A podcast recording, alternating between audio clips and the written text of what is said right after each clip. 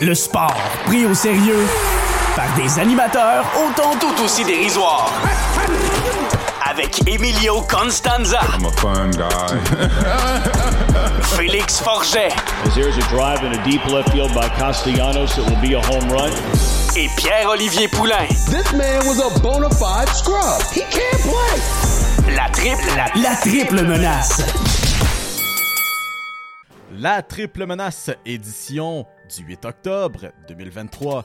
Emilio Constanza au micro pour vous accueillir et bien sûr, bien sûr, la triple menace ne serait pas complète si on n'était pas trois, right?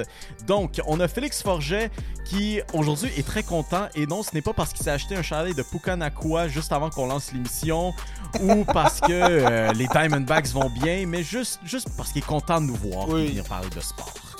Puis bien sûr, Toujours, Bien sûr, toujours. nul autre que Pierre-Olivier Poulain, qui, encore une fois, est sorti de son trou pour venir nous parler de sport une fois de plus et de nous blesse au micro. Les gars, encore une fois, là, on a une très grosse semaine en termes de sport. Puis c'est pas seulement parce qu'on a des séries éliminatoires qui sont euh, qui sont commencées ou qui sont en, sont en train de finir dans d'autres ligues, alors que on a d'autres ligues qui, eux, commencent leur camp d'entraînement et euh, s'apprêtent à amorcer la saison.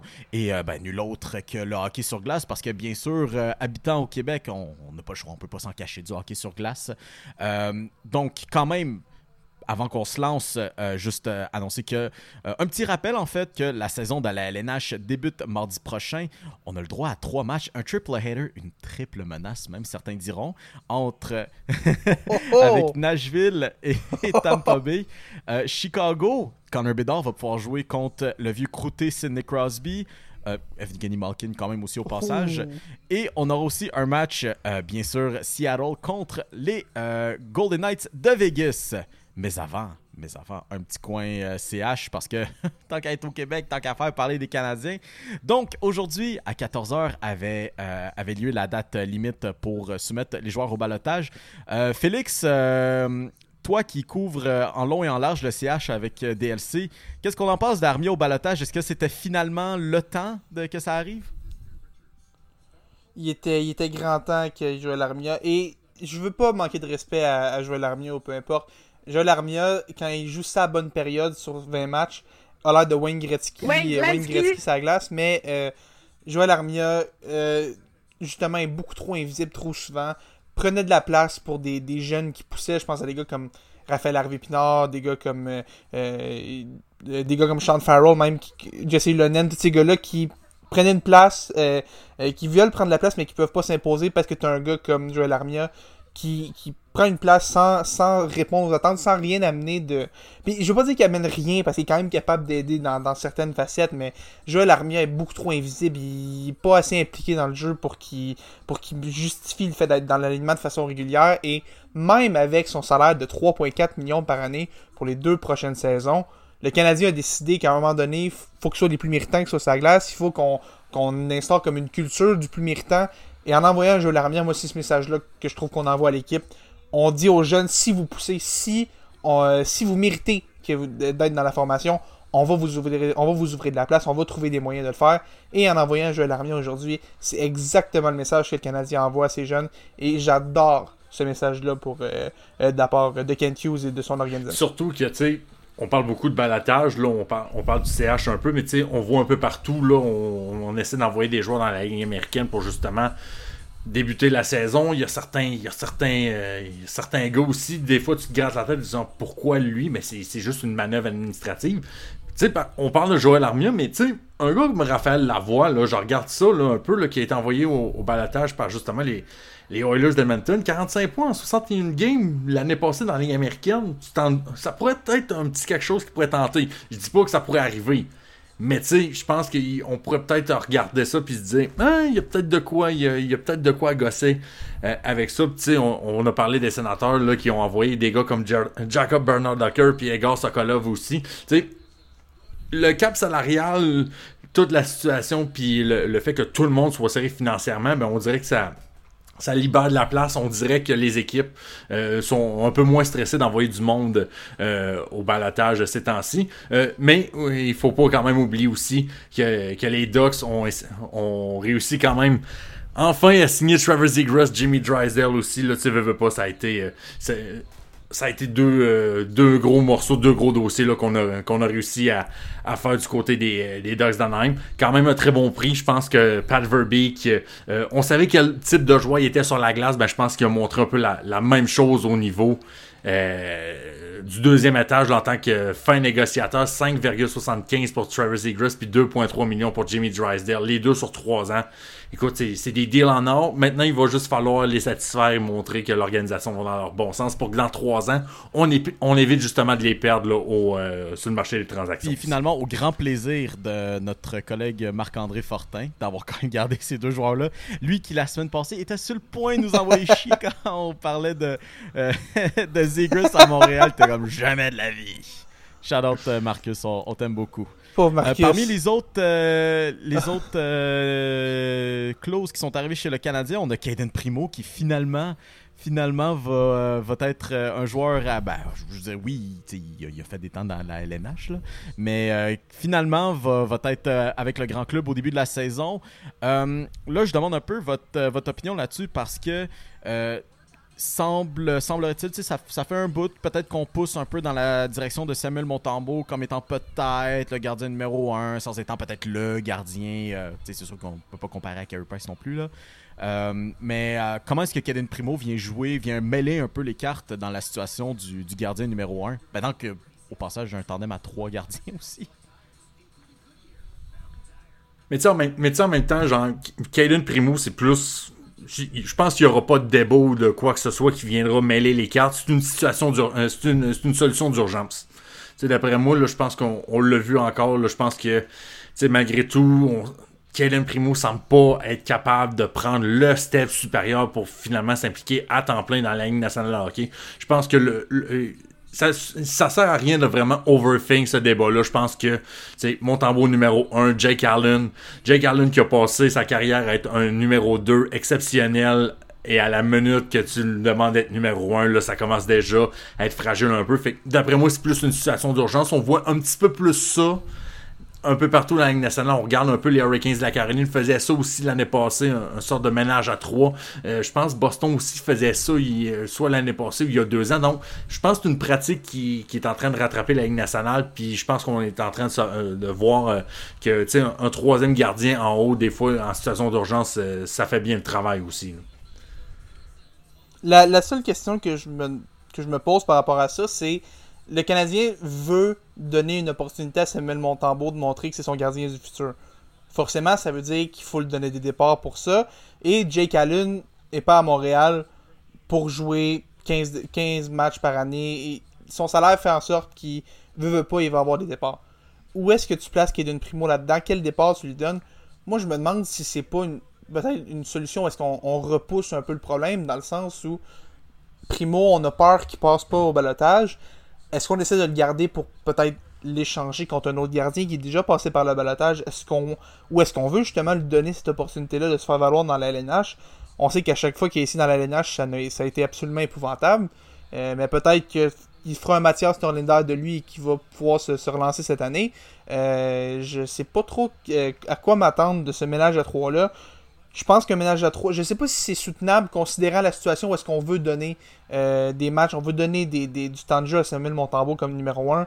Je pense que ça va être difficile. Je pense qu'à un moment, on va, on va manquer de filet pour, euh, euh, nourrir les trois gardiens. Mais je pense que le grand gagnant de la journée, c'est Jakub Beige qui, sans avoir Kaden Primo dans les pattes, va pouvoir jouer énormément à Laval. Et lui, qui est un beau projet de l'organisation, lui vient de gagner énormément de temps de jeu avec cette décision-là aujourd'hui euh, dans la Ouais, Ligue. il va être content. Puis en plus, avec euh, Joshua Rowe aussi, qui s'amuse euh, ces temps-ci avec, euh, avec le Rocket en pré-saison. Euh, avant qu'on passe au prochain sujet sur le hockey, les gars, on pense, on pense quoi un peu de cet alignement du CH avant le début de la saison qui est au passage contre Toronto mercredi prochain?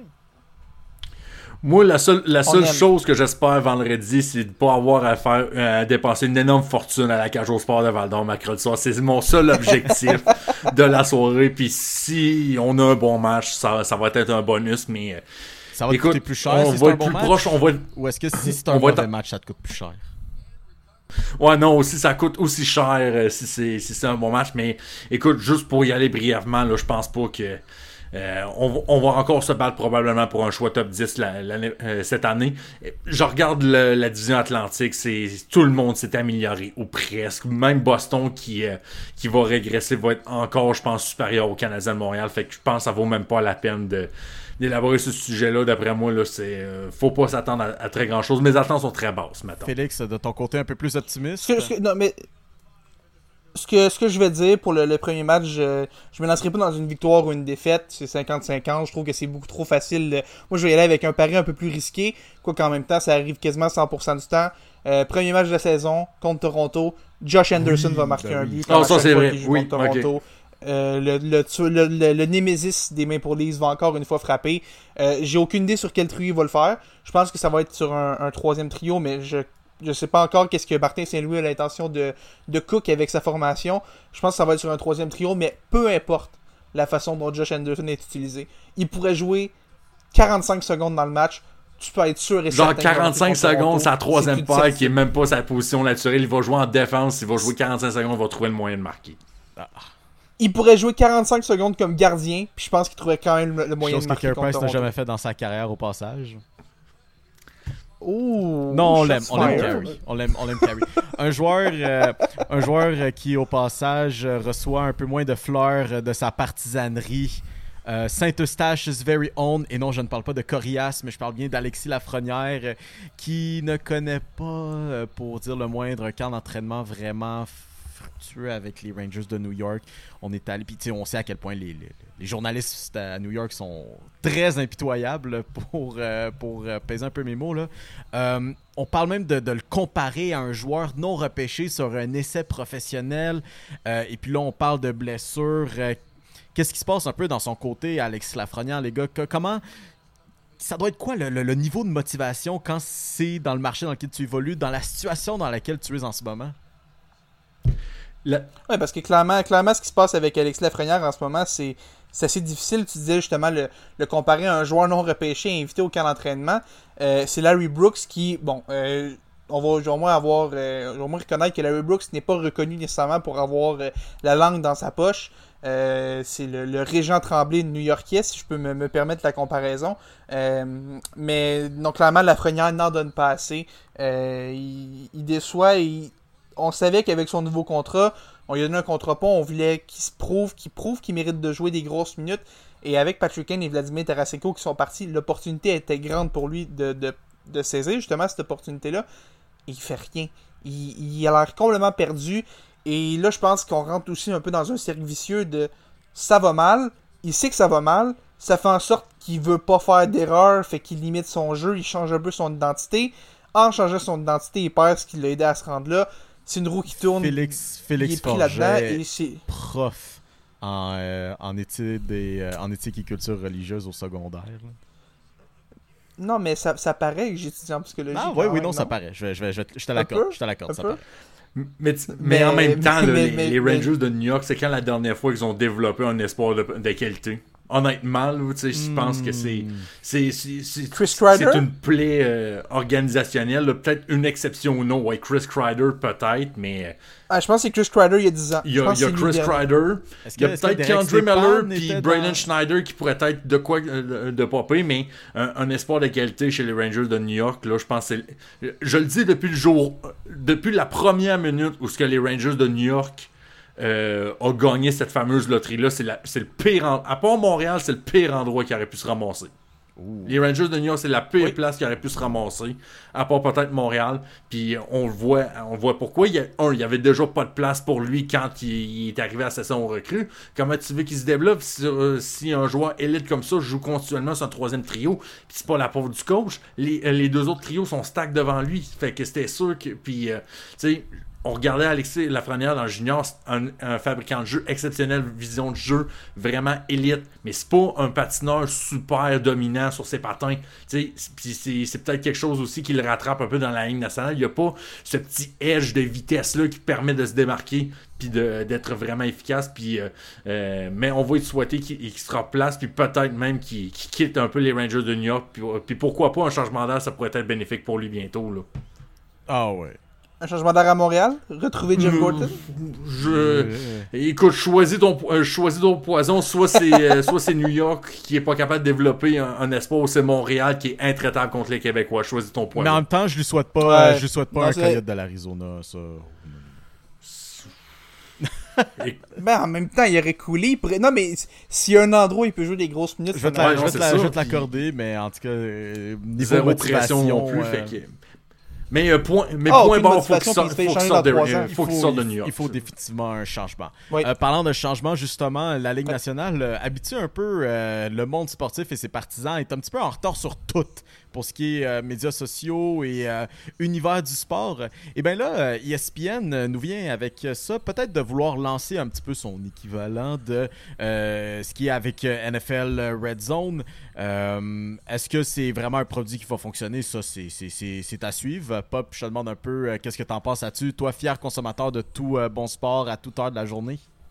Mais écoute, ce qui a fait le ce qui fait le succès de NFL Red Zone, je pense qu'il y y a des multitudes de, de facteurs qui sortent qui sort, euh, de l'extérieur euh, euh, du concept de sport en général. Tu sais, tu reprends le football, on change de possession très rare, beaucoup moins souvent qu'au hockey ou alors qu'on change de possession quasiment peut-être aux 5, 10, peut-être 20, 30 secondes.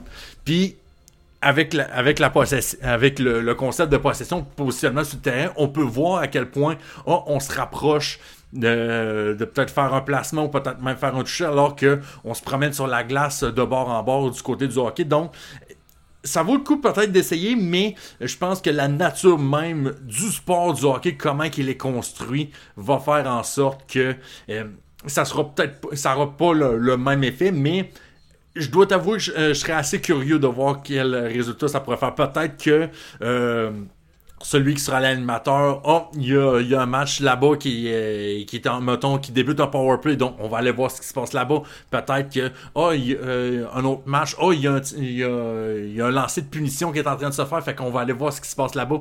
Peut-être ça peut se faire, mais je pense pas que ça sera aussi efficace que, que le football de la NFL. Puis je pense que ça sera pas de la faute vraiment de la Ligue nationale de ce côté-là. Puis surtout que euh, tu sais, tu rajoutes le fait qu'il y a 40 secondes entre chaque jeu. On a le temps d'aller voir deux, trois autres matchs en attendant de la prochaine remise. Donc, j'ai hâte de voir. J'ai hâte de voir pour vrai. Ouais. Non, puis je pense que si, le, le- le- le- comme tu disais, le, le format se prête un peu moins, je, je suis d'accord avec tout ce que tu viens de dire. Puis je vais reprendre aussi l'expression que Mio avait amenée il y a quelques semaines qui m'avait vraiment fait rire, l'expression de TikTok Brain. Euh, Red Zone est parfait pour... euh, le, format de Red Zone est parfait pour ces, ces personnes-là qui ont tout le temps besoin d'être dans l'action, qui ont tout le temps besoin que quelque chose se passe. Je pense qu'il va y avoir un public pour ça. Euh, je sais juste pas si le, le- format de la LNH va bien se prêter. Je pense qu'il va falloir trouver une, une façon de bien le tousser. Et je pense que ça va surtout prendre un Scott Hanson parfait et je lance un nom comme ça dans l'univers. Sur le. Ouh, j'aime Ah. ça. Ok. Ah. Ok. Félix, Ben, j'avoue, ça c'est certain qu'il y aurait l'énergie pour faire pour rouler à peu Oui. près pour 6 heures de hockey euh, ben 4 5 heures de hockey euh, non-stop mais écoute, on verra comment que ça va faire mais euh, non, j'aime ça cette suggestion là puis je pense que la, la Ligue nationale en sortirait gagnant. On, on a parlé de football euh, un peu de football quand même dans, dans le hockey, on se transporte du côté de la NFL semaine numéro 5. Déjà. Et boys, les Bears de Chicago, enfin une victoire. C'est quand même. Enfin, une victoire. euh, euh, premièrement, euh, nos respects à Dick, à Dick Butkus, légendaire joueur des Bears de Chicago, et maître incontesté du meilleur nom dans l'histoire du sport qui, nous a quittés cette semaine et qui a un peu fait en sorte que les Bears sont sortis motivés pour aller chercher enfin une première victoire, ce qui leur fera excessivement du bien, je crois. Surtout que maintenant Chase Claypool est, est parti sous d'autres cieux à Miami. Ben oui, non, ben dé- définitivement. Puis Justin, Justin Fields avait promis euh, cette semaine qu'ils allaient, euh, qu'il allait la remporter justement pour euh, Dick Butkus. Puis il a livré sur sa parole. Je veux dire, ok, en termes, en de, de, de- d'efficacité sur ses passes, il a peut-être pas été tant excellent, à peu près 50% sur ses passes, mais quand même 4 passes de toucher, euh, pas été intercepté une fois. c'était- Je veux dire, est-ce que c'est quelque chose auquel il va nous habituer en fait de, de- Il a fait, il a fait ce qu'il avait à faire. Il a fait ce Il, a- il avait juste fait ce qu'il a à faire, puis le reste, euh, le reste fait tout seul. finalement, mais aussi aussi, il faut quand même donner un gros shout-out à DJ Moore sur l'escouade de receveurs. Oui, avec oui. 230 verges de réception de passe, qui est euh, franchement incroyable. Euh, là, j'ai pas, j'ai pas de statistiques sous les yeux, mais est-ce que c'est le record en ce moment cette saison pour euh, un receveur? Écoute, euh, je ne sais pas si c'est Oh. le. En tout cas, c'est c'est certainement pas le, le, le, le plus grand, de, euh, le plus grand match de tous les temps. on s'en va Mais, pas- on s'en va euh, pas d'après- là. mais- J'ai- quand même serais- dit mais 7 je serais- saisons. Mais je serais pas surpris que euh, finalement on découvre que c'était euh, Calvin Johnson a.k.a. Magatron qui était déguisé euh, en DJ Moore euh, dans ce match-là, mais, mais quand même très euh, performance impressionnante des Bears de Chicago qui, euh, ma- malgré tout ça, pourrait encore être un, excellent candidat pour le Tank Bowl 2023 avec non seulement le premier choix, mais aussi le deuxième choix au total, parce qu'on faut se rappeler aussi, et ça je pense que certains l'oublient encore, que dans la transaction que les Panthers de la Caroline ont faite pour aller chercher le, premier choix au total du dernier repêchage, qui est devenu Bryce Young, finalement, on a donné un choix on a donné un choix de première ronde en 2023. Fait que je vous laisse faire les mathématiques. Peut-être que ça va faire que Chicago va repêcher numéro 1 et numéro 2. Mais si on reste dans cette classe euh, de carrière pour euh, du dernier repêchage, c'est J. Stroud. Encore une fois, Félix. euh, je sais que c'est un rival, un de division, je sais aussi que tu l'as dans le fantasy, mais quand même, on a vu un peu, on a vu un peu de Matthew Stafford là, en, fin de match, là, ou d'Andrew Luck là, en fin de match contre les Falcons d'Atlanta. CJ Stroud, est, c'est un gamer, man. C'est vraiment un gamer. Euh, les Texans, écoute, en tant que fan des Titans, euh, j'ai vu ma part de carrière des Texans épouvantables. Et je pense qu'aujourd'hui, euh, les Texans ont perdu. Ils ont laissé un peu trop de temps au cadran. Les Falcons ont fini par gagner. Mais avec deux minutes à faire, CJ Stroud avait le ballon. Et comme je dis, j'ai vu énormément de carrière des Texans. Mon histoire de fan des Titans qui a, appris à détester les Texans a appris qu'un carrière des Texans avec deux minutes à faire et une, avec une, séquence offensive à mener pour aller marquer un toucher ne réussira jamais à le faire. C'est systématique. Matt Schaub a jamais été capable. Davis Mills a jamais été capable. J'en passe, il y en a eu 47 des épouvantables. Brock Osweiler qui avait signé un gros contrat à cause de deux bonnes games à Denver. Ils ont tous été mauvais. Systématiquement, ils ont tous été mauvais. Et CJ Stroud, comme un vétéran, et c'est ça qui est fascinant quand tu regardes CJ Stroud, le gars joue comme un vétéran. Le gars prend des risques, il anticipe des jeux comme, comme des vétérans. Daniel Jones sont toujours pas capables de faire, même après des années. Et tu viendras pas il- influencer mon, tu viendras pas insulter mon king ici, mais même s'il joue pas je bien. vais toujours, je vais toujours insulter.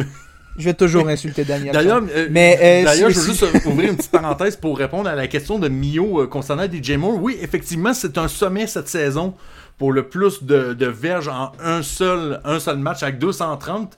Euh, on salue Keenan Allen et Tyreek Hill qui avaient fait 215 euh, il y a quelques semaines. Mais oui, DJ Ouais. Moore détient la marque euh, officiellement pour euh, cette saison. Un petit W pour les Bears cette année. Ok.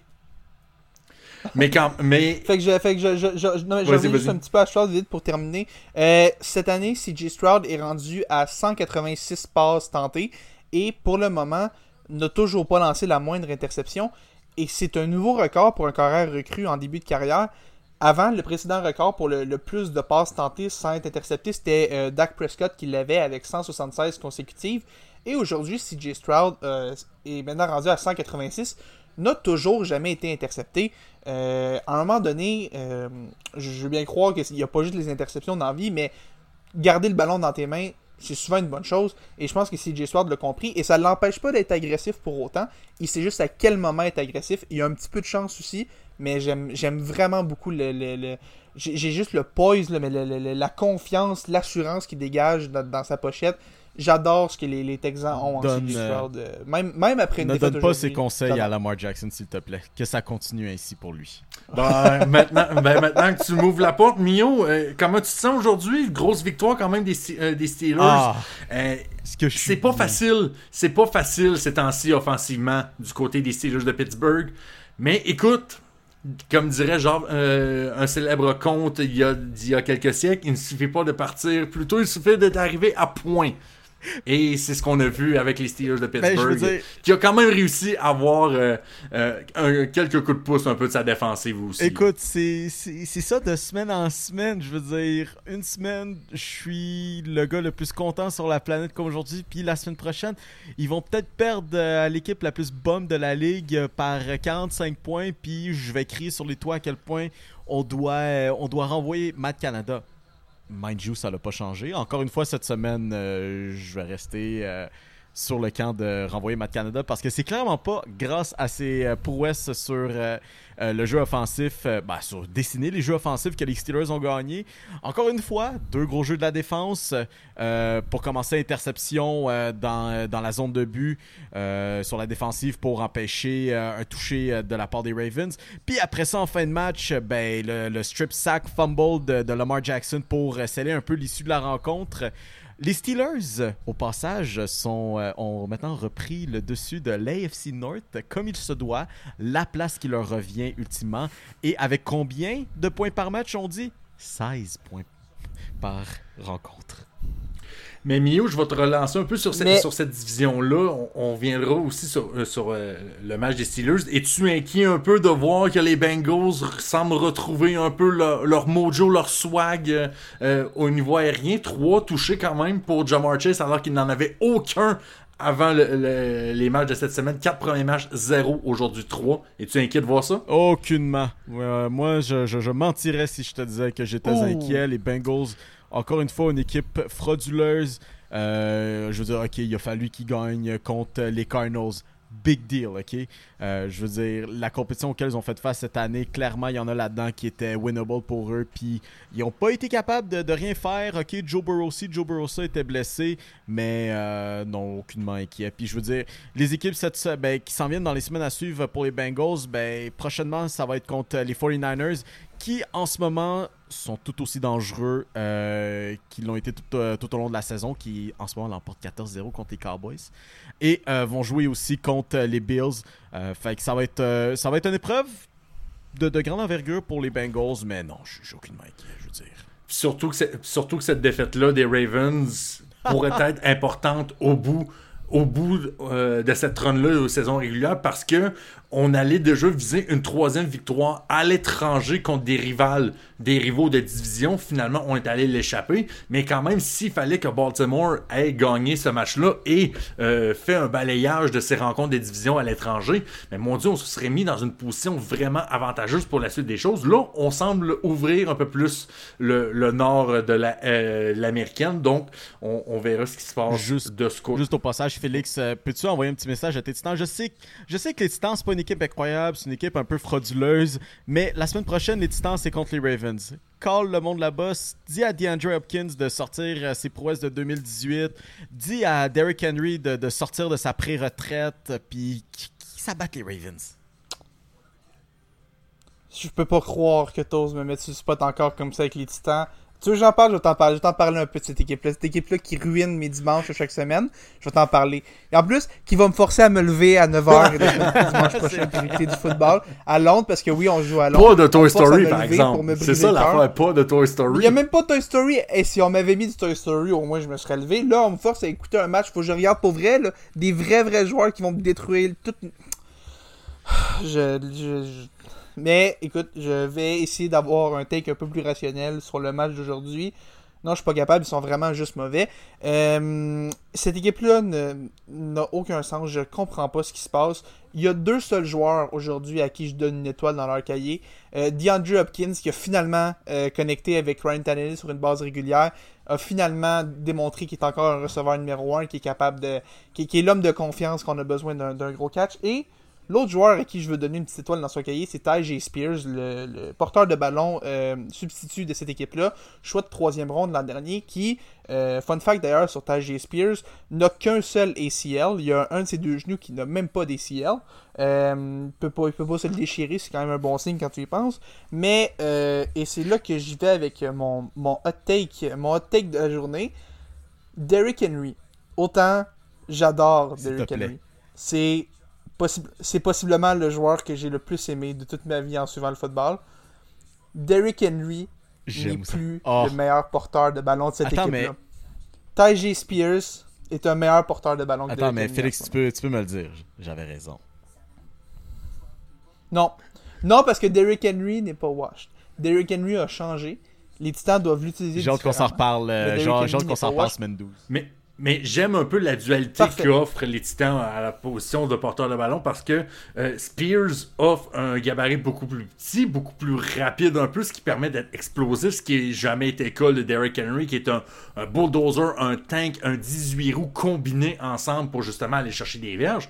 Ben, est-ce qu'on va pouvoir peut-être exploiter cette dualité-là des deux forces ensemble pour créer peut-être une super unité de porteurs de ballon? C'est peut-être là qui pourrait être euh, le, succès pour euh, essayer de sauver cette saison du, du côté des, des Titans du Tennessee. Puis on a juste à prendre un exemple, ce qui a été fait aujourd'hui avec les adversaires des Titans, les Colts d'Indianapolis, qui est, on attendait Jonathan Taylor, qui a enfin été signé Mio et a crié peut-être Alléluia un peu partout euh, du côté de Boisbriand après avoir euh, que Jonathan Taylor ait enfin signé un nouveau contrat de 3 ans avec les Colts d'Indianapolis. On l'attendait. Aujourd'hui, il a été quand même discret. C'est sûr que c'était son premier match en plusieurs semaines. C'est sûr qu'il n'était pas à 100%. Mais on, a vu tout un travail de l'unité à la course des, des Colts d'Indianapolis aujourd'hui. Ah oui, puis euh, honnêtement, là, Parce que- un, un- un- un porteur de ballon qui se fait payer. je- après ça, Félix, je te lance là-dessus. Là. Puis bien sûr, le MVP, Garner Minshew, mais un porteur de ballon qui se fait payer, je suis là pour ça. En voilà un qui se fait, euh, qui se fait payer comme il se doit. Félix, je te renvoie la parole. Je, je sais que Jonathan Taylor est un bon porteur de ballon en santé, possiblement l'un des meilleurs de la ligue, même si j'ai des doutes sur ça, mais en tout cas c'est une autre histoire. Mais euh, mon deuxième hot take de la journée, Mio, Oh je t'avais dit tantôt que j'en allais en avoir deux. Tu as maintenant entendu mon premier, j'en ai un deuxième. Quand tu regardes ce que Zach Moss a fait aujourd'hui contre ce qui est depuis deux ans la meilleure défense contre le jeu au sol de toute la NFL, est-ce qu'il aurait pas été mieux de garder Zach Moss et de pas payer Jonathan Taylor? Je, je- Peut-être ça aurait, peut- peut-être ça aurait permis de, survi- euh, de faire survivre un deuxième orc. Peut-être euh, un deuxième orcal. Peut-être qu'il y en aurait un deuxième qui aurait pu euh, se retrouver en liberté. On sait pas. Probablement, mais sait pas. moi, ce que j'ai avec ton take, Félix, c'est que tu donnes des munitions justement à cet argument de ne pas payer les coureurs de ballon parce que tu peux juste aller. Non, mais non, mais c'est des faits, c'est Non, des non, faits. je, c'est je des sais. faits. je- Zach Moss a été Je, exceptionnel je aujourd'hui. sais, mais c'est. C'est tellement un long débat de est-ce que tu te payes le running back pour ce qu'il a fait ou pour ce qu'il va faire. Euh, puis justement, comme je t'ai dit, tu donnes des munitions en ce moment à l'argument euh, que, contre lequel moi je combats de ne pas payer les running backs parce qu'on peut avoir meilleur euh, ou on peut avoir la même chose sur des jambes plus fraîches. Je refuse. Je refuse totalement ton texte. Bien, mais, mais ce que je veux dire, peut-être que, peut-être que Jonathan Taylor aurait mieux fait d'être payé par une autre équipe. Parce que Zach Moss, peut-être qu'il est sous-estimé, peut-être peut-être qu'il est juste mauvais dans un bon système aussi. D'où mon texte de pourquoi je pense que Jonathan Taylor est peut-être pas aussi bon que les gens pensent. Mais euh, je pense que euh, les Colts, quand tu regardes ce que Zach Moss a fait cette semaine et ce qu'il a fait dans les trois dernières semaines aussi, Zach Moss, c'est vraiment sur un excellent début de saison. A manqué la première semaine, mais depuis ce temps-là, il est carrément un des meilleurs porteurs de ballon de la NFL est-ce que tu as vraiment bien fait de payer Jonathan Taylor, surtout en voyant que Zach Moss fait du bon travail? Je pense qu'une autre équipe aurait été mieux de payer Jonathan Taylor, qui, je le répète, est un bon porteur de ballon, un très très bon porteur de ballon. Mais je pense que tu vois ce que Zach Moss fait en ce moment. Je me demande si tu te poses un Je peu la pense, je question. pense que c'est quand même un dossier qu'ils vont regarder, euh, qu'ils vont regarder jusqu'à la fin de la saison puis voir comment Moss va jouer puis comment est-ce que si on, si on veut y aller Ouais. avec un finalement un tandem de running back parce que c'est très très fort possible aussi puis surtout si les Colts veulent rivaliser aussi en série de fin de saison euh, ils auront besoin de tous les joueurs disponibles puis probablement justement d'explorer cette option là parce que euh, quand même on, on- on- on ne paye pas Taylor pour les trois prochaines années juste pour euh, qu'il soit un juste un- une, une minime partie de l'attaque. Surtout quand, surtout quand on regarde qui est leur, leur euh, corps du futur aussi, on s'entend que la course va être le pain et le beurre des courses pendant encore plusieurs années. Soit-on en pensant qu'Anthony Richardson qui a quitté le match aujourd'hui avec une blessure à l'épaule, ça ne pas si grave que ça. Mais euh, déjà là, c'est déjà sa deuxième blessure euh, cette saison. Est-ce que on va tenir le coup du côté de la recrue? Mais écoute, s'il peut, de- euh, peut demeurer en santé cette saison, puis avec justement Zach Moss, euh, Jonathan Taylor, on va courir, mesdames, messieurs. Puis je pense que euh, dans une ligue où la passe est roi et maître, c'est, rafraîchissant des fois d'avoir un, un peu de course euh, qui, qui mène un peu l'offensive dans la NFL. Les Pats, les Pats, mesdames, messieurs, on a parlé de, on a parlé de Tank Ball, d'équipes qui en arrachent, d'équipes qui nous font fâcher de semaine en semaine. Je, vais me lancer tout de suite. Je veux pas être Bill Belichick depuis deux semaines. Premièrement, la semaine dernière, subit la pire défaite de sa carrière et refait encore pire cette semaine avec une défaite de 34 à 0 contre nul autre que les Saints de la Nouvelle-Orléans je pense que je vais soulever la question, je pense que c'est peut-être fou de dire parce que c'est.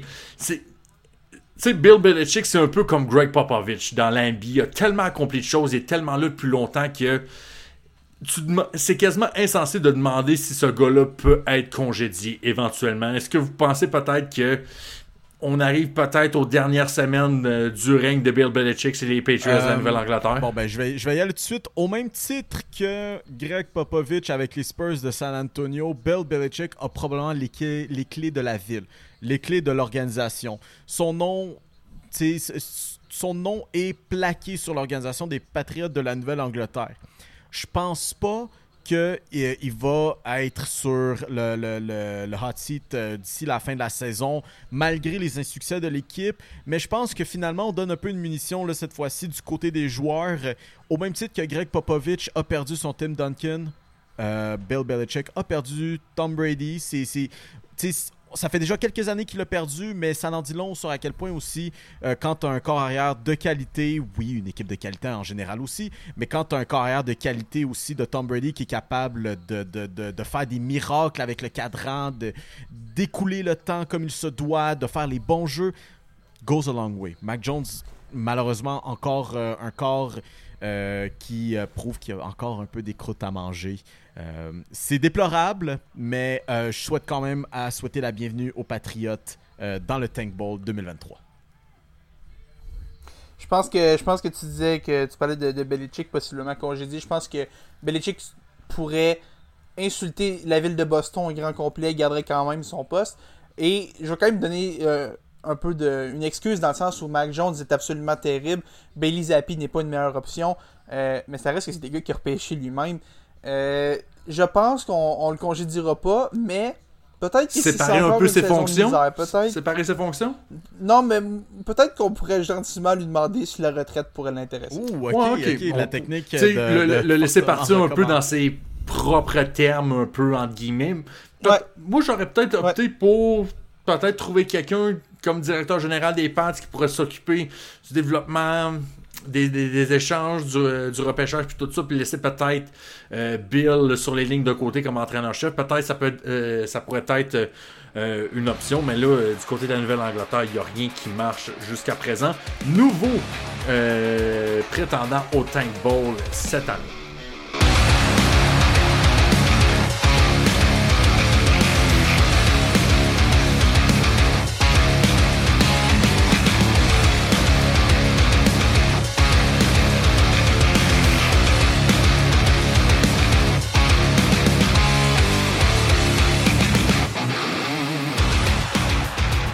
La triple menace édition du 8 octobre 2023, partie 2. On a parlé beaucoup de sport en première partie d'émission, puis ah, ça changera pas en deuxième partie d'émission parce que, ben, plutôt cette semaine, on a, eu, euh, droit au début des séries dans, euh, le baseball majeur. Et euh, bon, moi j'avais très confiance en les Blue Jays de Toronto. J'avais surtout confiance en José Berrios. Euh, mais clairement, j'avais pas la même. Euh, j'avais pas la même confiance que Mr. Euh, que Mr. Le, manager. Fait que je suis un petit John peu. Schneider, John Schneider. Merci, j'ai comme perdu. Oh, un peu plus, puis je l'appelais Joel Edmondson. j'ai été franchement déçu. Mais juste avant qu'on aille là-dessus, les gars, je vais y aller dans mon ton un peu passif-agressif, fâché, déçu, pour faire le tour quand même de ce qui s'est passé dans le baseball majeur, parce qu'après tout, la vie ne, tourne pas autour des Blue Jays, mais euh, bien sûr du reste de la ligue. Donc, euh, en guise de rappel, les Blue Jays ont été balayés 2 à 0 par les Twins du Minnesota dans une série euh, tout à fait, pitoyable pour nos représentants du Canada. ensuite, les Rangers du Texas, complètement lavés, les presque expos aussi. Euh, déplorable. Félix, on, un peu content de ton côté parce que ça va Mon bien Noël. du côté euh, des Diamondbacks de l'Arizona qui eux aussi ont balayé contre les Brewers et bon c'est quoi trois balayages euh, sans le quatrième? Euh, Philadelphie qui balaye aussi Miami dans leur série de wildcard. Maintenant, moi, vous savez maintenant quelle est ma réponse à cette question, mais je la lance à vous, autant à la maison qu'à Pop et à Félix. Quelle équipe a été la plus décevante euh, parmi ceux dans les deux suivantes dans l'américaine entre les Blue Jays et les, les Presque Expo ou les Rays de Tampa Bay dans le fond? Les Jays. Les, ça peut pas être autre chose que les Jays, je pense. Je pense que cette équipe-là, c'était. Au début de l'année. Si on revient au contexte du début de l'année, parce que les Rays sont arrivés avec quasiment 100 victoires, sont arrivés avec la grosse saison, mais si on se remet au contexte du début de l'année, euh, les Jays qui s'étaient fait éliminer de façon assez humiliante par les, euh, par les Mariners en série l'an dernier. Une grosse remontée des Mariners dans le, match qui a mis fin à la saison des Jays. Euh, et on voulait aller chercher du renfort. On voulait finalement que cet affront-là en série ne se reproduise pas. On est allé bonifier la rotation. On est allé chez Chris Bassett pour avoir un bon lanceur. Chris Bassett qui finalement n'a même pas lancé pendant cette série-là. Parce que pourquoi utiliser ton deuxième meilleur lanceur quand tu peux utiliser ton troisième et un, un gars qui est peut-être ton cinquième meilleur lanceur? Et on est allé chercher un gars comme Dalton Varsho pour mieux compléter l'alignement et aussi des gars comme Brandon Belt et Kevin Kiermaier pour produire un grand total de un seul point en 18 manches. C'est terrible. C'est sérieusement, je C'est- ne. c'en est drôle, c'en est est drôle, mais c'en est surtout triste pour les Jays. Qu'est-ce que tu fais rendu là? Est-ce que tu commences à te poser des questions sur si ton noyau est bon? Parce que Vladdy a une saison épouvantable. Euh, Beau Bichette s'est pas levé. George Springer, qui est occupé à être fier de ses coéquipiers, même quand ils se font laver, euh, il n'a rien fait. Euh, Alec Manoa, qui boude, peut pas aider. Qu'est-ce que tu... Même Kevin Gossman, qui a été ton as lanceur, qui a été exceptionnel toute la saison, se fait détruire dans son premier match de série. Qu'est-ce que tu fais? Euh, C'est quoi la prochaine étape pour cette équipe-là? Tu continues de t'améliorer? Tu, tu repenses à reconstruire ton noyau? Il y a des grosses questions qui doivent se poser à Toronto et je, je, je sais pas où est-ce que ça va s'en aller.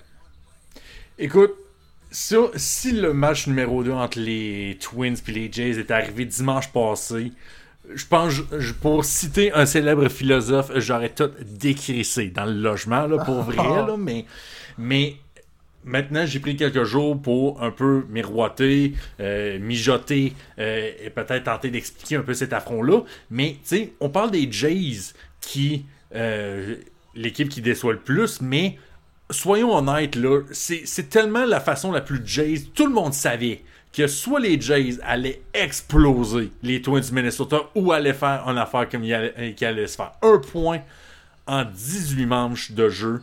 Puis écoute, ça a pris un 5. C'est même pas un coup sûr plus de- d'un but qui a fait en sorte que euh, on a marqué ce point-là. C'est juste un petit simple en septième manche alors qu'on tirait déjà de l'arrière par 3 points. Mais tu sais, c'est pas juste ça, des erreurs mentales. T'as Beau Bichette qui. À première vue, j'étais un peu contre dans le match numéro 1 d'essayer de tenter d'aller essayer de marquer alors qu'on on avait besoin de points, on n'avait pas besoin de faire d'erreurs. Moi, je pense que je rentre plus dans le camp de euh, c'est Carlos Correa qui a fait un meilleur jeu que Bobichette. Ça, ok. Ça, c'est 50-50. Je je suis d'accord pour peut-être être en désaccord avec certains qui pensent que Bobichette a pris une mauvaise décision pour marquer. Mais se faire retirer au deuxième but comme Vladimir Guerrero Jr., c'est fait. Ça, c'est Oh inacceptable. C'est inacceptable de se faire ça. Écoute, il- on se fait ça à nous-mêmes. Tu sais, on entend souvent les Torontois dire qu'ils sont maudits, qu'ils ont, une ont malédiction qui est frappe, puis pour tenter d'expliquer pourquoi il- ça marche rien rendu en service vous, vous faites ça vous-même. Vos équipes, c'est pas de la malchance, c'est vos équipes qui vous font ça tout seul.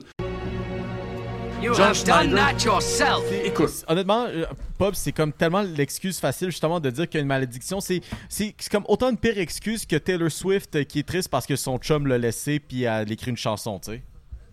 Genre, exactement. mais, mais écoute, oui, John Schneider paraît mal là-dessus. Selon Ross Atkins, le, le directeur général de l'équipe, euh, dans la, la- la conférence de presse d'après-saison, apparemment, c'est John Schneider qui a pris la décision de retirer Jose Berrios pour Yusei Kikuchi. D'ailleurs, pour euh, revenir pa- partiellement sur euh, Yusei Kikuchi, d'ailleurs, euh, personne en veut à Kikuchi. Ce gars-là était programmé pour échouer dès le départ quand il s'est fait mettre dans une situation qui n'était pas vraiment la sienne à aller. Ça, ceci étant dit. Mais tu regardes un peu ce match-là. John Schneider a un peu rempli son mandat. Oui, il a donné deux points, mais c'est les deux seuls points que les Jays ont, ont donné tout le reste, tout le du match. Si l'offensive avait été là depuis le début, comme elle aurait dû être sur papier et non l'offensive suspecte et très inconstante qu'on a vue tout au long du printemps et de l'été, ben on n'en serait pas là aujourd'hui. Peut-être que euh, on- on- le- les Twins auraient peut-être gagné le match numéro 3, ou peut-être même auraient gagné le match numéro 2, peut-être en plus tard dans cette manche, mais ça serait pas fini 2-0 comme ça. là. Est-ce qu'on a non, encore confiance que à John Schneider euh, pour euh, le futur?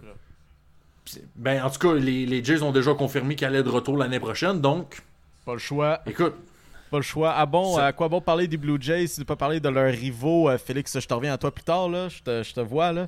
Euh, à quoi bon parler des Jays si ne pas parler des Twins et Royce Lewis? Euh, Honnêtement, les gars, quelle. Quelle série. Quelle série, puis surtout, c'est une belle histoire pour Royce Lewis parce qu'il faut se rappeler que c'est un ancien choix, un premier choix au total dans la MLB. Je crois que c'est 2017, je pense, Félix, Ouais. si je Ouais. me trompe pas, 2017. Ah, De mémoire, c'est ça. ouais. blessé, blessé à tour de bras durant ces années, on semblait déjà, on était quasiment à l'étape de lancer la serviette pour lui. Et finalement, on semble trouver un rôle pour lui. Il n'est peut-être pas le, le premier choix au total qu'on s'attendait de lui quand on a été repêché. Mais quand même, quel début de carrière éliminatoire avec déjà trois circuits pour les Twins du Minnesota. On sait qu'ils sont capables de frapper. On sait qu'ils ont d'excellents lanceurs aussi, avec euh, notamment Sonny Gray, Pablo Lopez, puis tout ça. Mais, en tout cas, les, Twins du Minnesota, c'est peut-être un petit dark horse euh, pour peut-être faire du bruit en éliminatoire, surtout avec des gars comme Jorge Polanco et Edouard Julien, le Québécois qui, euh, qui joue au deuxième but du côté des Twins du Minnesota, qui mène d'ailleurs 5-0 contre les Astros dans le match numéro 2. Le match est présentement en cours au moment où on enregistre. Les Twins du Minnesota qui mènent 5-0 en fin de cinquième match. Maintenant, Et qui tentent d'aller créer l'égalité 1-1 dans la série de division contre les Astros de Houston, restant champion de la série mondiale. quand même. Félix, euh, je te regarde parce que une autre équipe euh, que, que t'as attentivement regardé durant cette, euh, cette série de wildcard, les Diamondbacks de l'Arizona, mais plus précisément la relève des Diamondbacks qui ont été franchement impressionnants. Mio, euh, tu parles des Diamondbacks depuis tantôt. Malheureusement, c'est plus le nom de cette équipe-là. Je les appelle les Answerbacks depuis, euh, depuis quelques mois maintenant. Euh, il y a une affaire qui me fascine de cette équipe-là, c'est le fait que même si on creuse des déficits en début de match, on a vu contre les Brewers, on perdait respectivement 3-0 et 2-0 rapidement dans, dans les rencontres, dès la première manche même, je pense.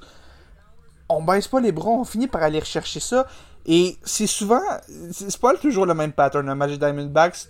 Quand c'est une remontée comme ça, c'est un peu toujours le même pattern. On accorde 3-4 points en début de match. On a l'air absolument incapable de faire contact avec une balle pendant 3-4 manches. Et là, arrive la cinquième, sixième, des fois même septième manche.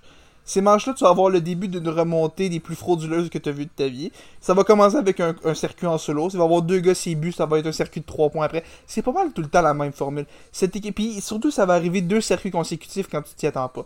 Cette équipe-là a énormément de caractère et ce qu'on voyait comme un point d'interrogation, tu parlais de la relève, la relève était vue comme un point d'interrogation pour cette équipe-là parce qu'à part Paul Sewald, qui a été acquis à la date limite des transactions parce que justement la relève était terrible, les autres releveurs sont vraiment, sont pas des joueurs de confiance. Tu tombes à des Miguel Castro, à des Kevin Ginkel, à des. C'est pas des joueurs avec lesquels tu es nécessairement en confiance quand tu compares avec les, les Astros que tu sais pas qui vont te sortir, mais c'est un, un Dominicain qui lance 100 000 à l'heure dont tu jamais entendu le nom de ta vie. Euh, il y en a à peu près 47 de ça.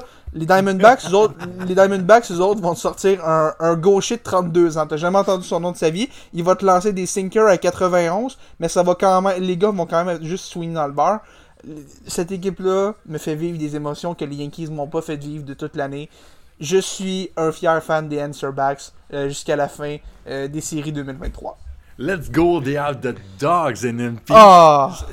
Écoute, Paul Sewald, moi, il me fait penser à la version releveur de Jordan Lyles un peu, le Chad Inning Eater par excellence. de la MLB. Si vous savez pas de quoi je parle, allez voir la, la vidéo du YouTuber Foolish Baseball sur euh, Jordan Lyles qui grosso modo, ça fait en sorte que le, le gars, genre, c'est peut-être pas le meilleur, mais c'est peut-être pas le, le gars avec l'Arsenal, mais peu importe ce qui va arriver, il va te lancer trois manches, puis il va aller jusqu'au bout, de- euh, au bout de sa run. Un gars, un gars très en confiance. Euh, mesdames et messieurs, les séries, euh, bien sûr, au baseball sont toujours euh, en pleine marche. Je vous pose la question parce que en ce moment, mis à part pour Houston, euh, qui, qui ont emporté le premier affrontement contre les Twins, bon, le, présentement perdent quand même par 5 points. Euh, les Texans, qui étaient en wildcard, mènent contre les Orioles. Les Phillies, qui étaient dans la wildcard, mènent contre nul autre que les Braves d'Atlanta. Et les Answerbacks, maintenant, de l'Arizona, qui étaient où? Dans la wildcard, mènent en ce moment contre les Dodgers de euh, Los Angeles. La question maintenant, est-ce que être en bail est un désavantage? Ben, visiblement, oui. Visiblement, les, équipes, même si ont connu des très très grosses saisons, sont, incapables de se, retrouver un rythme. Puis c'est souvent ça qui arrive. Quand tu obtiens comme quelques jours de congé comme ça, on sait que le baseball, c'est souvent un, sport où tu as besoin d'avoir des répétitions, tu as besoin de te créer une séquence, tu as besoin de, de trouver un, certain momentum. Et là, leur momentum est carrément freiné pendant que de l'autre côté, tu as des équipes comme les Answerbacks, qui euh, viennent d'aller chercher deux énormes victoires de caractère. Oui, les lanceurs sont peut-être un peu plus fatigués, mais le fait d'avoir balayé a quand même donné deux jours de repos, pas mal tout le monde était prêt. Euh, c'est quand même du gros momentum qu'on a conservé par rapport à une équipe comme les Braves qui a passé presque, je pense que c'est cinq jours complets sans jouer. C'est beaucoup, c'est beaucoup de temps. Euh, c'est pas idéal pour une équipe de, de passer autant de temps sans jouer. Et je pense qu'on le voit euh, en ce- ces débuts de, de série de division à travers la MLB.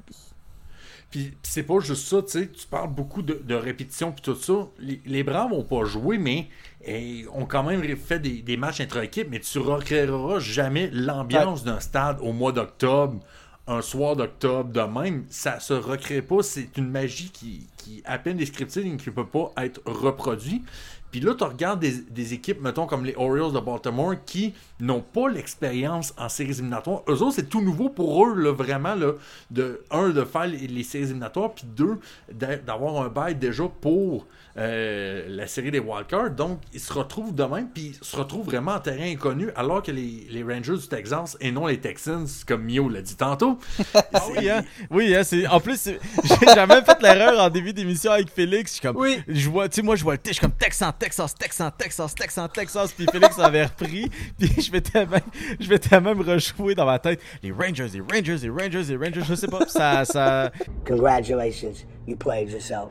Ça défile pas bien, euh, Rangers du Texas. Mais en tout cas, mes, mes blagues à part, c'est certain que les, les Rangers du Texas ont un certain avantage. Eux autres non plus n'ont peut-être pas la plus grande expérience en séries éliminatoires, mais ils ont déjà l'expérience d'être déjà réchauffés. C'est comme un moteur diesel, ça prend quelques temps avant que ça parte, puis une fois que c'est parti, ça fait le travail, mais il faut que ça parte à un moment donné, puis les Rangers du Texas ont déjà cette, cette petite avance déjà, et Dieu sait comment qu'ils ont réussi à battre les, Rays de Tampa Bay. Ils arrivent là en grande confiance, et c'est là qu'on voit que euh, il y a des équipes qui pourront faire quelques upsets peut-être dans ces, dans ces, euh, dans ces LDS-là. C'est pas encore fini, mais euh, tu vois déjà les Orioles qui sont déjà en retard 2-0 après une défaite de 11-8 aujourd'hui contre les, Rangers du Texas. Ça va prendre euh, un effort surmain pour peut-être repartir la machine et peut-être créer une remontée au bout du compte. Ah oui, non, définitivement. Euh, on, par- on parlait des Rangers du Texas, euh, malgré, euh, malgré moi. Euh, Evan Carter, qui s'est avéré être fortement utile pour la formation pendant les séries éliminatoires. Est-ce que c'est justement le morceau que les Rangers ont besoin pour, pour pousser dans ces séries-là? Écoute, Evan Carter, il y a un mois, personne à peu près savait c'était qui. Personne ne savait c'était qui. C'était un choix de deuxième ronde récent des Rangers du Texas. Le gars, seulement 21 ans, monté les. Mais il semble être bien parti. Puis euh, c'est un peu un profil à la, un profil à la, à, la Williams, un peu. C'est pas le gars qui va te faire le plus gros circuit, le plus important, mais Dieu sait qu'il réussit à se rendre sur les buts. Et c'est ça que les Rangers du Texas ont besoin ces temps-ci. De, euh, de gars qui est capable de se rendre sur les buts pour que des gars comme Marcus Simeon, que Corey Seager puisse euh, être le destructeur le plus possible. Après ces trois premiers matchs, il y avait comme une moyenne de présence sur les buts de quasiment 800 puis un OPS de 2500, ce qui était presque du jamais vu euh, pour un début de carrière en éliminatoire. Puis souvent, ce qui est le fun avec le, baseball, c'est que oui, c'est un, sport hyper collectif. Un frappeur va juste frapper le 1 neuvième des présences au bâton. Donc, c'est pas juste tes joueurs vedettes qui vont te carry jusqu'au bout de la run. Ça te prend des joueurs un petit peu plus obscurs qui vont faire en sorte que, hey, on a peut-être une chance. Je regarde juste euh, la, dynastie des, des Giants de San Francisco au début de la, décennie 2010. Euh, C'était ça un peu aussi. C'est des, des Madison Bob Gardner, oui, des Buster Posey, des Tim Lincecum qui étaient là, mais c'était des, des, des releveurs, des frappeurs quasiment de bas de formation qui étaient juste l'étincelle de plus pour se rendre là. Et euh, Dieu sait que ça marche pour les Rangers ces temps-ci. Ils sont déjà en avance 2-0 sur les Orioles euh, avec un match de se rendre en, en série de championnat de l'américaine. Et je pense que c'est un message aussi pour nos, nos favoris à la triple menace, les Angels de Los Angeles. Euh, non, c'est pas juste avec Mike Trout et Shohei que tu vas aller loin en série. Ça te prend un alignement de 26 joueurs au complet qui va être capable de performer. Euh, les, les Rangers sont en train de le démontrer avec cette profondeur d'alignement-là qui est complètement folle. L'alignement de 1 à 9 est absurde. Peut-être juste les Braves qui ont un meilleur 1 à 9 que eux. Euh, c'est- c'est fou, puis on, on le voit, ils sont capables de rivaliser avec les Orioles qui, certes, ont peut-être pas le, le- le- le meilleur personnel de lanceurs, mais c'est quand même à l'étranger, c'est quand même devant une base de partisans à Baltimore qui attendaient les séries. Il y a une belle atmosphère dans ce coin-là. Les Rangers s'en vont se taper tout le momentum en, en allant chercher deux grosses victoires sur la route pour commencer la série. Et là, on retourne devant nos propres partisans pour essayer de- de fermer les livres dans cette série-là, tel un bon closer. Euh, Est-ce que, euh, par exemple, ce qui m'inquiète un peu pour les Rangers, c'est que comme à chaque année, Haroldis Chapman va finir par imploser en série championnat. Euh, je pense que c'est une question de temps avant que ça arrive encore. Dans le premier match, mon Dieu que c'était pas glorieux quand il est venu lancer. Il a commencé avec deux buts sur balle, aucun retrait. Il, s'en est sorti un peu de peine et de misère. Mais les Rangers à date, ça fonctionne bien à tous les niveaux. Et c'est beau de voir ce que Bruce Bochy est capable de faire avec cette équipe-là. D'ailleurs, on, on mentionnait justement cette, cette dynastie des, euh, des Giants de San Francisco. C'était qui le gérant de, de cette équipe-là? Bruce Bochy, évidemment. Fait qu'on peut voir quelques petites ressemblances ici et là entre les, entre les, les deux formations. Félix, on a, parlé, on a parlé un peu des Diamondbacks tantôt. Premier match exceptionnel. 9 points dès, dès le début du match. Est-ce que les Dodgers vont encore s'écrouler? Encore une fois? Moi, les, les boys, je vais vous avouer quelque chose. Tantôt, je vous disais que les Diamondbacks me font vivre des choses que les Yankees m'ont pas fait vivre de l'année. Quand Gabriel Moreno a tapé son circuit de 3 points en première manche contre Clayton Kershaw pour faire 5-0, j'ai vécu quelque chose que ça faisait vraiment longtemps que la balle m'avait pas fait vivre. La balle est partie en orbite, je pense encore qu'elle est toujours pas tombée aujourd'hui.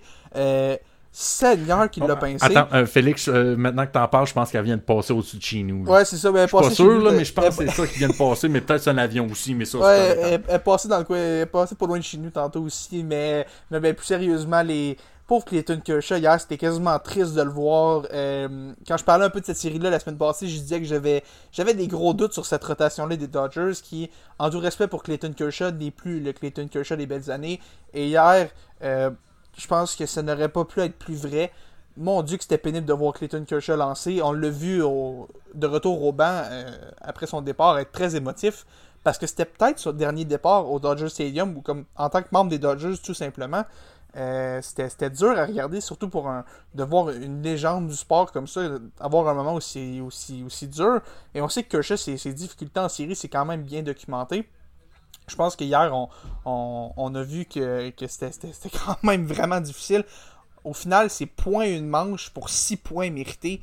C'est terrible. C'est la pire chose. Et surtout dans un premier match comme ça, ça force à utiliser tellement de lanceurs, ça brûle un enclos au complet. Euh, au moins, on avait une journée de congé aujourd'hui, donc on a pu reposer un peu les lanceurs, mais c'était vraiment pas un match facile pour les, les Dodgers hier. Les Diamondbacks ils ont fini par gagner 11 à 2 euh, parce qu'ils n'ont pas arrêté en si bon chemin après 6 points avec un seul retrait. Euh, sont impressionnants les Diamondbacks. euh, soit qu'ils remontent en étant les answerbacks ou qu'ils détruisent les Dodgers. Euh, je pense que le- le- les Dodgers vont vraiment avoir besoin d'un grand Bobby Miller demain soir, donc lundi soir, dans le match numéro 2, pour essayer de remonter dans cette série-là. Mais avec les Diamondbacks qui ont le vent dans les voiles, c'est euh, beaucoup plus facile à dire qu'à faire d'arrêter cette équipe-là qui, euh, qui joue avec énormément de caractère en ce moment. Surtout que les Dodgers, avec les blessures qu'on a chez Dustin May, euh, chez, ah, ça, chez, chez, Dustin May et Walker Bueller, tu demandes à Clayton Kershaw de mener un, escorte de recrues, finalement, une cohorte de recrues pour essayer peut-être de ramener, ramener cette série-là. Et là, c'est là qu'on va voir si les Dodgers sont aussi profonds qu'ils ne, le sont vraiment. Est-ce que Mookie Betts et Freddie Freeman vont encore continuer à faire leur magie pour prolonger euh, le plaisir un peu? Mais là, c'est comme tu dis, un Clayton Kershaw, déjà en série, c'est pas le Clayton Kershaw qu'on connaît. Et là, rendu à son âge, puis on sait déjà qu'il n'est pas aussi à 100%, euh, c'était peut-être une, recette euh, qui, qui allait arriver puis qui allait faire en sorte que ça allait être aussi destructeur. Mais là, on va voir si les, Dodgers ont, euh, vraiment une, une rotation solide là, chez les jeunes pour voir si ça, si ça peut faire les choses en grand. Parce qu'on sait à quel point cette équipe-là a tant, tant et tant underachievé rendu en séries éliminatoires. Bloc baseball maintenant, on passe au bloc basketball. C'est certain, on n'aura pas une semaine aussi remplie que Damien, euh, Miller qui passe euh, du côté des Bucks de Milwaukee comme on a eu la semaine dernière. Mais Mio, on va avoir une nouvelle équipe de la WNBA et peut-être même deux très prochainement. Très prochainement. Puis c'est quelque chose que la NBA nous avait tease, euh, la WNBA, pardon, nous a tease euh, il y a pas si longtemps de tout ça. Euh, ben, il y a très longtemps, on parle toujours de- d'expansion, mais là, on commençait à parler peut-être de la baie de San Francisco. Ben là, c'est officialisé maintenant. La WNBA qui se qui se pointe le nez en fait dans le nord de la Californie. Enfin, dirait-on, qui, on va se dire, c'est quand même un des plus gros marchés euh, aux États-Unis en termes de sport. Puis là, ben, on vient rajouter euh, quand même un club de WNBA là. Le sport, la ligue prend toujours euh, plus d'expansion. Et justement, c'était l'un des gros marchés qu'on n'a pas encore touché. Euh, avec Philadelphie, bien sûr, et Toronto, mais ça, on en revient un petit peu après pourquoi. Euh, puis bien sûr, bon, toujours proche de Silicon Valley. Je veux dire, l'argent, bon, ce qui est Silicon Valley, c'est sûr qu'ils n'ont pas connu la meilleure année 2023, là, mais euh, l'argent, l'argent coule dans cette, dans cette partie du pays. Mais encore, mais encore, cette équipe quand même va, va arriver en 2025. Puis ce qui donnerait un nombre impair de- de- d'équipes dans cette ligue. Alors, à s'attendre peut-être à la présence d'une 14e équipe. On regarde peut-être du côté de Portland, peut-être créer une petite rivalité, qui sait, euh, dans l'ouest euh, des États-Unis. Mais euh, ouais, Pop, comment se fait-il que Toronto, on n'en a pas plus parlé dans le processus? Ben écoute, un, c'est triste de voir parce que pour faire le, topo rapidement, comme tu as dit, on était avec la, la nouvelle équipe qui sera un peu sur le- la direction des Golden State, euh, des, Warriors de Golden State euh, dans le nord de la Californie. Ben là, ça faisait en sorte qu'on avait une 13e équipe. Là, on voulait avoir une 14e pour justement rééquilibrer les choses avec soi. Et là, on se disait, mais Toronto est prêt. Toronto a prouvé qu'il pouvait avoir un marché pour la WNBA. On se rappelle, c'est quoi, il y a un ou deux ans, il y avait sold out un match euh, hors concours de la WNBA. Fait qu'on s'était dit, mais pourquoi pas? Mais on- finalement, on s'est rendu compte cette semaine, euh, après euh, quelques rumeurs, que euh, finalement, euh, Maple Leaf Sports Entertainment, qui gère euh, les Leafs, les Raptors, entre autres, ont décidé, nous autres, on va pas embarquer dans ce processus-là. Et Toronto euh, n'aura pas euh, de de- d'expansion, en tout cas du moins sous la, la direction de, de, de Maple Leaf Sports and Entertainment, ce qui crée évidemment une vague de déception parce que ça serait la première fois que la WNBA sortirait des États-Unis, donc ça ferait en sorte que on aurait peut-être un, un, un volet plus nord-américain de ce côté-là. Mais ce qui est dommage du côté de Toronto, c'est que là, on, voit des tensions. En, tout cas, je vais, on, cite un peu le, Toronto Stars qui semble dire qu'il y a des tensions entre Rogers et Masai Ujiri qui seraient peut-être à la racine de cette décision-là.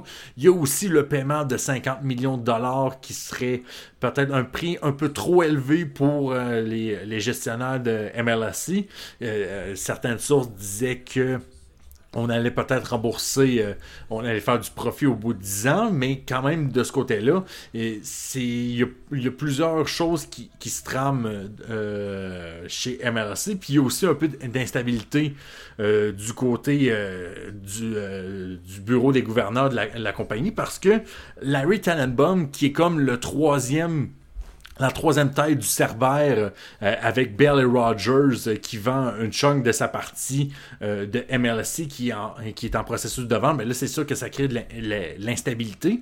Puis même aussi le Scotiabank Arena, euh, Scotiabank, euh, c'est Scotiabank Arena Oui, ou. Scotiabank Center? Non, non, c'est Arena, c'est plus. C'est c'est plus. Ouais, au- c'est Arena. On, on peut Ouais, dire parce que le Air Sandler, c'est à Ottawa, right? Air Canada Center, s'il vous plaît. Ouais, c'est ça. Ben, le, le- Ouais, le c'est Air Canada Center, finalement, ben, euh, ce qu'il y en a aussi, euh, la WNBA allait exiger que les matchs se fassent là, mais finalement, on voulait pas, on était hésitant du côté euh, de MLRC pour sacrifier des spectacles au bout de la run. Donc, ce qui fait en sorte que on n'aura pas, en tout cas pour l'instant, on n'aura pas de de- d'expansion du côté de- du Canada et de Toronto, mais j'imagine juste peut-être OK, c'est sûr que Toronto, c'est le, le candidat idéal pour ce genre de choses-là. Peut-être, là, j'extrapole, là, puis là, j'imagine des théories parce que on sait bien que c'est peut-être pas ça qui va arriver, mais peut-être Vancouver avec une mini-division, Portland, Seattle, Vancouver, serait, il y aurait de quoi à cook là-dedans, là. Il y aurait de quoi à, à cook là-dedans. Mais en attendant de ce qui se passe euh, hors du terrain pour la WNBA, il y a de quoi qui se trame aussi dans, la, dans cette ligue aussi. Les finales, Mio. Ben oui. Et les Aces de Las Vegas are her, mesdames, messieurs. C'est incroyable comment c'est un bon club de basketball. Puis en- après tout, c'était la finale à laquelle tous les partisans de la W- WNBA s'attendaient. Les deux meilleures équipes de loin durant la saison régulière, le Liberty puis les Aces de Vegas, finalement se rencontrent en séries éliminatoires comme tout le monde et dans sa famille qui ont rencontré cette fin de semaine de Thanksgiving ont pu, euh, ont pu euh, parier là-dessus que ces deux équipes-là étaient là, mais les Aces, honnêtement, je veux dire, Jackie Young, Asia Wilson, Kelsey Plum, Chelsea Gray, c'est toute une équipe de basketball et ils en ont donné 99 points aux Liberty qui, eux, ne, elles, n'ont marqué que 82. Là, puis je veux dire, c'était deuxième meilleure équipe tout au long de la saison et qui ont aussi quand même Brianna Stewart MVP, euh, de la saison régulière je souhaite une série un peu plus compétitive. Euh, il y a encore euh, beaucoup de basketball à faire. Ce n'était qu'un match, mais les Aces sont là et elles sont prêtes à euh, aller chercher un deuxième championnat euh, consécutif euh, dans, dans les jours à suivre, peut-être. Moi, ce que, ce que j'aime voir aussi pour la suite des choses, c'est oui, le Liberty puis les Aces sont les deux équipes qui sont au-dessus de tout le monde. Mais là, je regarde les expansions qui pourraient peut-être suivre, peut-être un repêchage d'expansion aussi. Tu vois la quantité de talent dans le basketball féminin qui s'en vient bientôt dans la WNBA. Paige Bookers, Angela Reese, Caitlin Clark s'en vient vraiment. Tu sais, on, arrive à peine à Sabrina Ionescu qui vient d'arriver dans la WNBA, qui, est la joueuse qui répond à toutes les attentes après une spectaculaire carrière avec les Dogs d'Oregon. Et tu as tout ce talent-là ce talent-là qui s'en vient dans cette ligue-là. Ça va être absolument spectaculaire. Spectaculaire. Cette ligue-là va, pre- va, va monter en flèche et euh, va poursuivre un peu ce qui se passe dans les dernières années euh, du côté de cette ligue-là. Félix, rapidement, Joel Embiid Ah, ne jouera pas pour le Cameroun, ne jouera pas pour la France, Non. mais va se commettre avec les États-Unis, mesdames, messieurs. Je, je regarde Dwight Howard en ce moment qui va se dire yes, yes, l'ultimatum a été lancé. Ça, ça L'ultimatum a été lancé.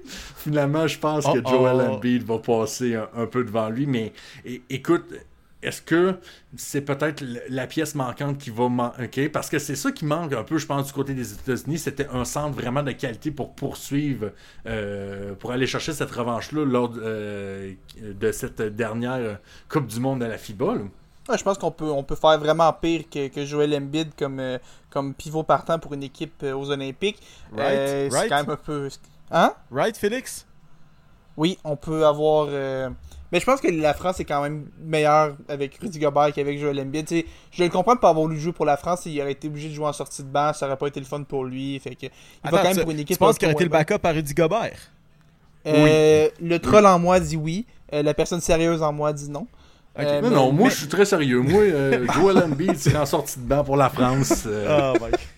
Je pense, je pense que tu même, les que je te 15. dirais que même que je te dirais que ce serait troisième derrière Victor Arrête, arrête, c'est c'est horrible. Non, je, C'est je imp- troll, c'est- je troll, c'est je inconcevable que tu dis ça.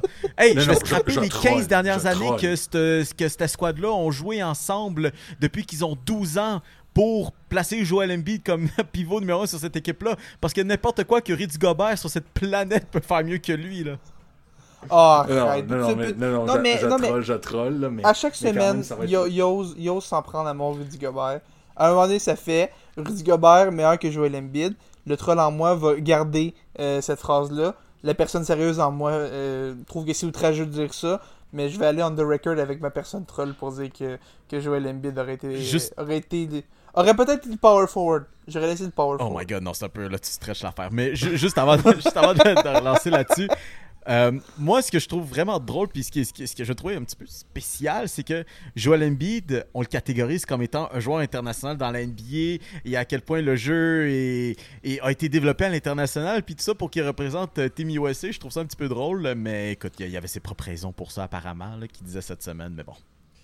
Moi, j'ai, ce qui me fascine un peu de voir, c'est que, comme tu dis, il y a certains joueurs pour qui ça me dérange pas quand il y a une raison logique. Je pense à, mettons, Freddie Freeman au baseball qui représente le Canada parce que sa mère vient de là. Ou je pense il y a plusieurs autres joueurs qui ont, qui ont des, des bonnes raisons de le faire, mais Joel Embiid, quand je pense à Joel Embiid, je pense que la dernière chose à laquelle je pense, c'est américain.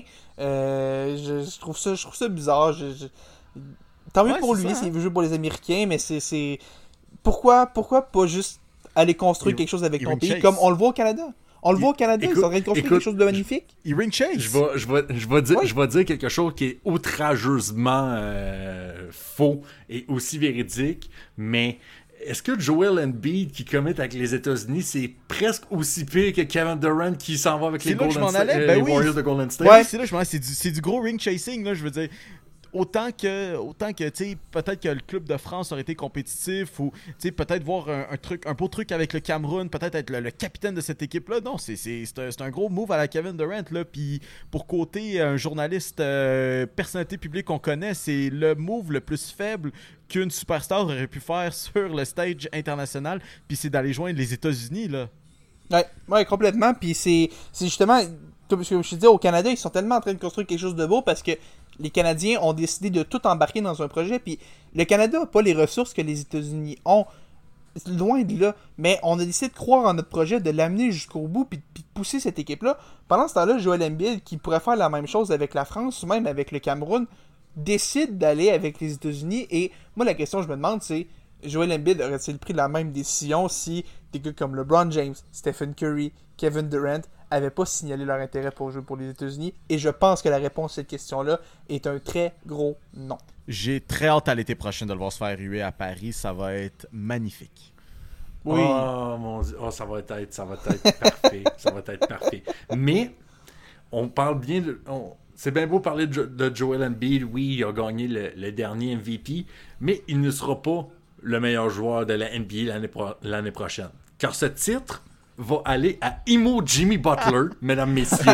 Ça va être le meilleur joueur.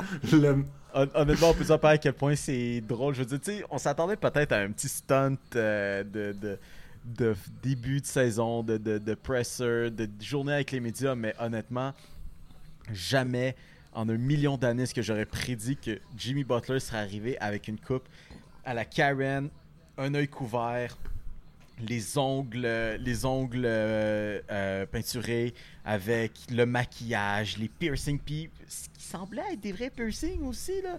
Euh, Oui. Je sais que je sais que les piercings sur sur le nez, il faut que tu attendes un petit peu au départ avant de, de mettre l'anneau littéralement. Fait que je, je, je sais pas si c'était des vrais ou des faux là, mais on peut-tu en parler à quel point c'est probablement comme le meilleur début de saison niveau humoristique puis contenu à jaser? Mais, je, Et- non, mais, mais écoute, je, je veux juste y aller, juste y aller. Et Pop, je pense que tu vas être content de m'entendre sortir cette référence-là, toi qui euh, est né pour ces années-là. Il manquait vraiment juste Misery Business euh, dans la conférence de presse pour que la scène soit parfaite, digne d'un emo des années 2000. Euh, Hayley Williams, où étais-tu? Il manquait vraiment juste toi. Ça aurait été magnifique. Écoute, Félix, tu parles de ça, puis j'ai quasiment une lampe pour vrai. là. J'ai des émotions right now. là. Pour, pour vrai, là, moi qui a, grandi avec la, la, la culture emo punk rock un peu, moi, ça, moi c'était juste parfait. C'était- Oh Hey, hey, je- J'ai juste 28 ans quand même. Ok, LeBron James. Ok, tu veux vraiment aller là, là? Ok, c'est bon. Ok, ok, fine. Si tu veux parler de LeBron James pour finir ça, je te laisse finir. Ben oui, ben tu sais, quand même, tu dédicaces au fait que LeBron James est officiellement devenu le joueur le plus vieux de la NBA. Euh, prends la même réaction que je viens d'avoir en écoutant Pop parler de ses euh, références de grand-père euh, des années 2000. C'est pas des références de grand-père, ça, ça s'appelle être un homme de culture. mon cher. ok, c'est bon. Chose que tu n'as pas l'air d'être. Wow, ok, les Ouh. couteaux volent bas. Ok, ok, ok. Hey, ça vole bas, wow Non, non, non, moi, je. je- on y a- il n'y aura pas de agisme ici, mesdames, messieurs, je vais refuser. à- Autant que j'avais refusé qu'on insulte mon roi Daniel Jones, jamais je vais me faire. euh, je vais accepter qu'on m'insulte sur mes racines emo punk rock. D'ailleurs, out Blink 182 qui vient de sortir deux gros bangers en plus récemment. Fait que moi, moi je suis comblé de ce côté-là. Écoute, Blink j'ai à dire. 182 en ce moment sont euh, nés de la. sont en fait refont surface grâce à la popularité de la famille Kardashian et de Charlie D'Amelio qui date le fils de Travis Parker. Oh là là. Le, star, system. Le star system qui. Oh, TikTok me dépasse, mesdames, messieurs. Oui, Mio a raison, je suis vieux. C'est bien correct. Mais tant qu'à parler de dépasser, pourquoi pas y aller au lieu du has-been à ce qui va être. Et ça, c'est ce qui s'en vient cette semaine dans euh, le grand monde du sport professionnel. Donc, quand même à surveiller cette semaine. On, ben, on a toujours du football parce que pourquoi pas, hein? Donc. Affrontement de Monday Night Football, les Raiders contre les Packers, Devante Adams contre son ancienne équipe. Ça va être définitivement à surveiller. Thursday Night Football, je ne vais blâmer personne si vous ne regardez pas ce match qui va être entre les Chiefs de Kansas City, ok, mais contre les euh, Broncos de Denver. Euh, honnêtement, euh, si quelqu'un nous arrive Pour- avec un topo complet la semaine prochaine, shout out. Ensuite, Pour vrai, les Swifties, là, vous, pouvez, euh, vous pouvez skip ce game-là. Ah, là. ouais, vous ouais, pouvez ouais. vous reprendre la semaine prochaine. Prenez un break, là, vous avez beaucoup à apprendre depuis deux semaines. Là. Skippez celle-là à la semaine on, prochaine. on te regarde, euh, on te vouloir. regarde, producer Oli. Euh, sinon, continuation quand même des séries au baseball, comme on en parlait. Peut-être qu'on va avoir un portrait des séries de championnat euh, la semaine prochaine, quand on va vous parler, bien sûr, à ce micro. Mais aussi, c'est euh, début de la saison dans la LNH et la NBA qui s'en vient petit à petit. La NBA, ça va être un petit peu plus loin, mais quand même six pré-saisons qui, ont, qui ont débuté. Et cette semaine, quand même, pour tout le monde qui nous écoute, le Thunder d'Oklahoma City va être à Montréal pour euh, jouer contre les Pistons de Détroit. Luginsdort qui va être là. Et quand même, dédicace au passage au fait que Luginsdort est l'un de cinq Québécois qui seront sur les planchers de la NBA cette saison. Un record. Et quand même, pour les autres joueurs, on a Olivier Maxence Prosper, natif de Rosemère. Shout out Rosemère. Shout out Qui, est- qui s'enligne peut-être pour être quasiment à l'alignement partant. il s'enligne pour être dans Dallas, partant. hein? C'est autant bon pour lui que ça prouve que les Mavericks ont quelques problèmes à ça, mais bon.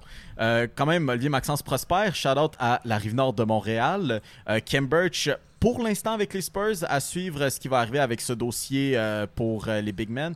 Chris Boucher euh, en ce moment avec les Raptors et nul autre que le seul et l'unique Bénédicte Mathurin avec les Pacers de l'Indiana.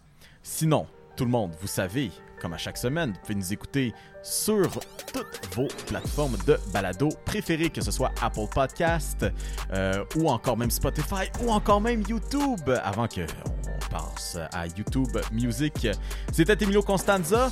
accompagné de Félix Forget et Pierre-Olivier Poulain, pour quand même vous rappeler que on se... on étend un petit peu nos horizons sur les réseaux sociaux. Euh, on avait bien sûr une page Facebook, mais on est rendu avec un groupe Facebook. Donc si jamais vous voulez nous trouver, c'est euh, sous le nom des super fans des Tigers de Guangdong, avec bien sûr nul autre que Shaquille O'Neal comme, comme poster boy. On se donne rendez-vous à la semaine prochaine. Au revoir. Ciao! Le podcast La Triple Menace. Disponible sur Spotify, iHeartRadio, YouTube, Google Podcast et Apple Podcast.